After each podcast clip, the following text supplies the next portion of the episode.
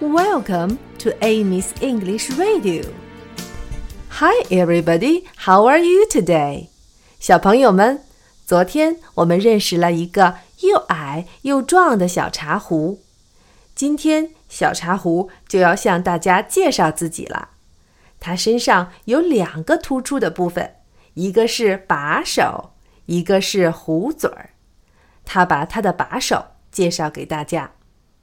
Here is my handle，这是我的把手。Handle 是把手的意思。Here is，这是。Here is my handle，这是我的把手。Here is my handle. Here is my handle. 然后他又把他的壶嘴儿对着大家说。 Here is my spout，这是我的壶嘴儿。Spout 是壶嘴儿的意思。Here is my spout.